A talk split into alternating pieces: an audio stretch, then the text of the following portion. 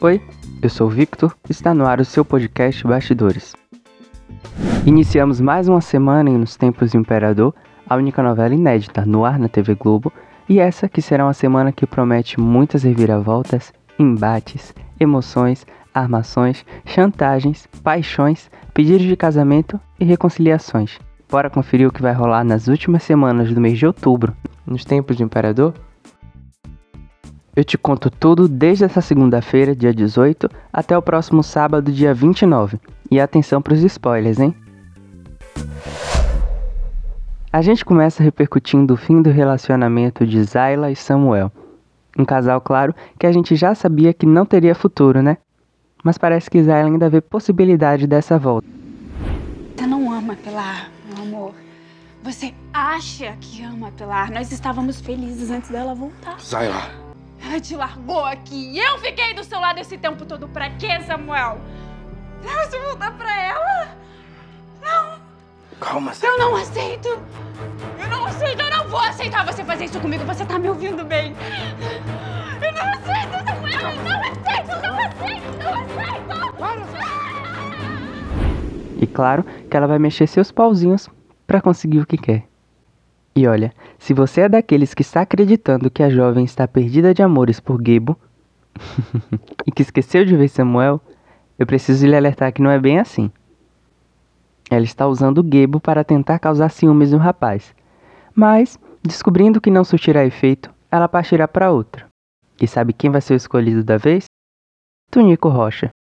Tudo começa já no capítulo dessa segunda-feira, quando Zayla ouve uma conversa de seus pais e descobre que a carta de alforria de Samuel é falsa.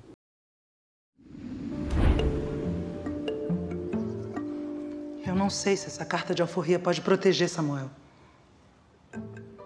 Ou se alguém descobrisse que aquela carta de alforria é falsa. Madame Lambert, Oui. a senhora é uma mulher tão vivida, tão experiente.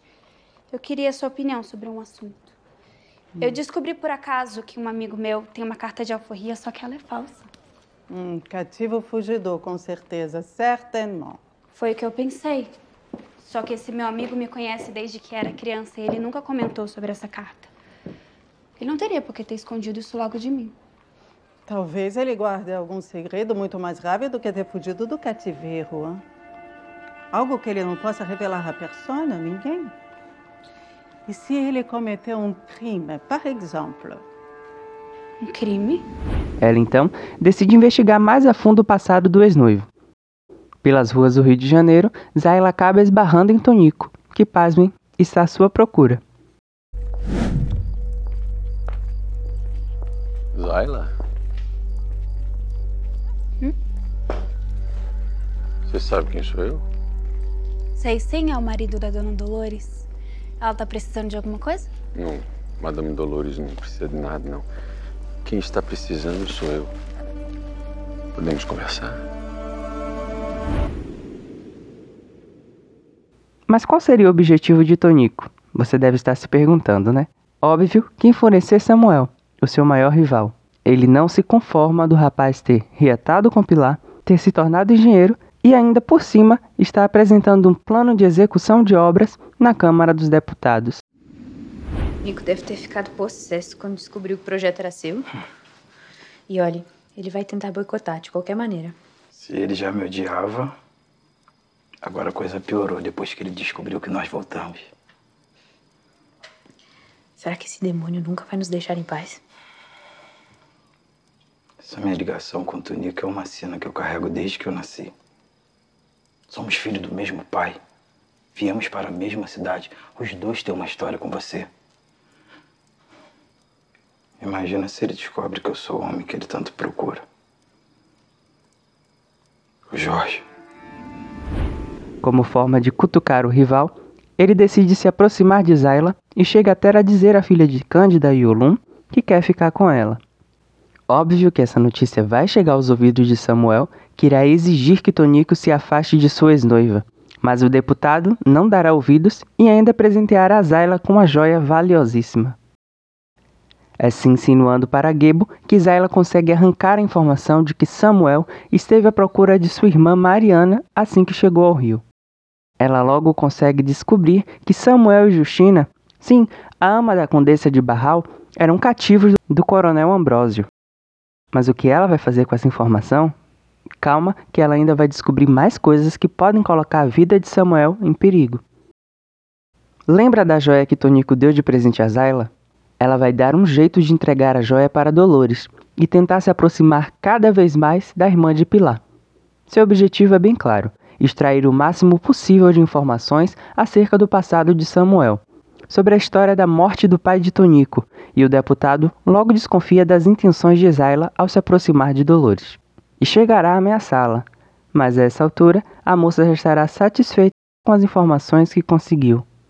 Em posse de todas essas revelações, Zayla não vê mais necessidade para manter seu romance de fachada com Gebo e decide colocar o rapaz para escanteio firmando o término de seu namoro com um amigo de infância.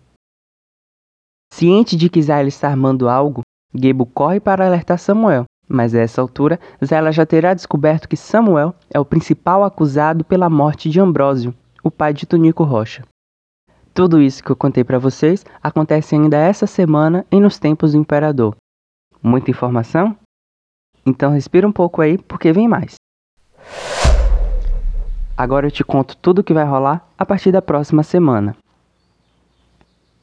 Super satisfeita com sua descoberta, Zayla vibra de tanta felicidade. Coincidência ou não, tudo isso ocorre na mesma semana em que Samuel e Pilar combinam os preparativos para seu casamento. A jovem ardilosa procura a médica e a chantageia, revelando o que descobriu sobre o passado de Samuel. E afirmando que caso Pilar não se afaste do engenheiro, irá entregar o rapaz a Tonico.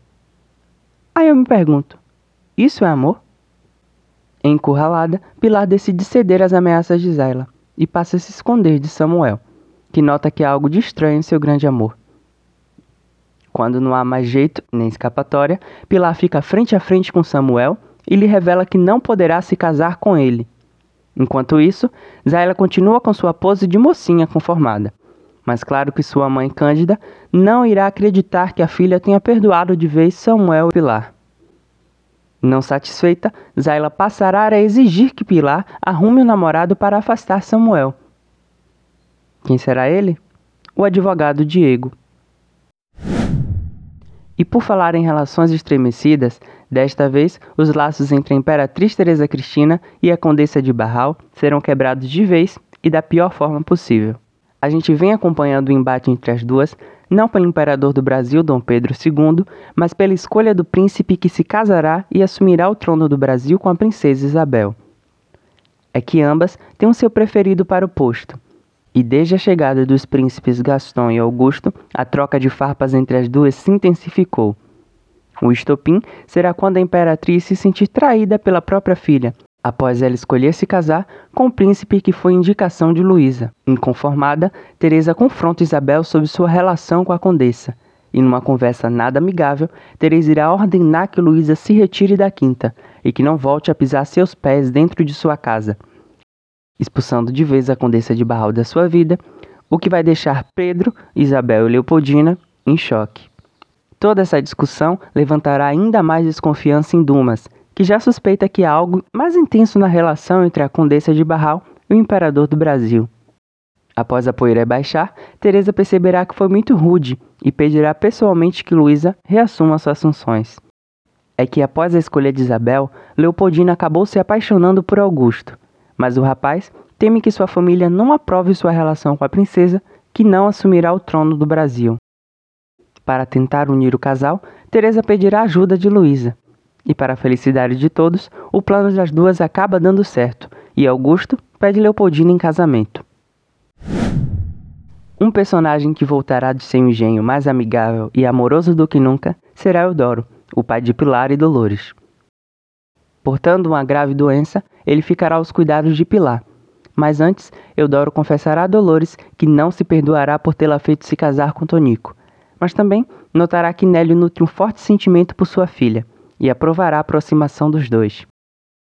A pedido de Tonico, Nélio começa a dar aulas particulares para Dolores. A partir daí, eles ficam cada vez mais próximos. Será Nélio, inclusive, que fará a ponte entre Pilar e Eudoro. O velho carrasco irá se encontrar com a filha e, muito emocionado, pedirá perdão. Não sei vocês, mas eu não estou preparado para esse reencontro, não. Falando em falta de preparo, o Brasil entrará numa guerra assim, de supetão.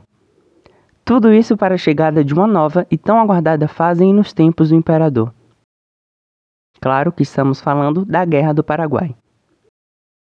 Com a confirmação do casamento entre Isabel e Gaston, Pedro irá comentar com Teresa sua preocupação com a reação de Solano Lopes. Agora, vocês lembram da armação de Tonico Rocha com o jornalista Nino? Deixa eu recapitular. Tonico convocou Nino para se infiltrar na família real e descobrir algum podre dos imperadores do Brasil. O rapaz tratou de se aproximar da dama de companhia de Teresa Cristina, Celestine, a baronesa de Uru, Será ela a responsável por revelar a Nino que Solano Lopes fez uma visita nada amigável a Pedro em terras brasileiras. Tunico, claro, usa as informações de Nino para armar contra o imperador. O que essa notícia vai desencadear? Acho que vocês já sabem, né? Até a próxima semana com mais resumos de Nos Tempos do Imperador. Aproveita para conferir tudo sobre suas novelas e programas preferidos nos outros episódios disponíveis aqui no nosso podcast. Continue acompanhando os bastidores em seu player de podcast preferido, no nosso site bastidorestv.com e no Instagram, arroba bastidorestv. Até uma próxima!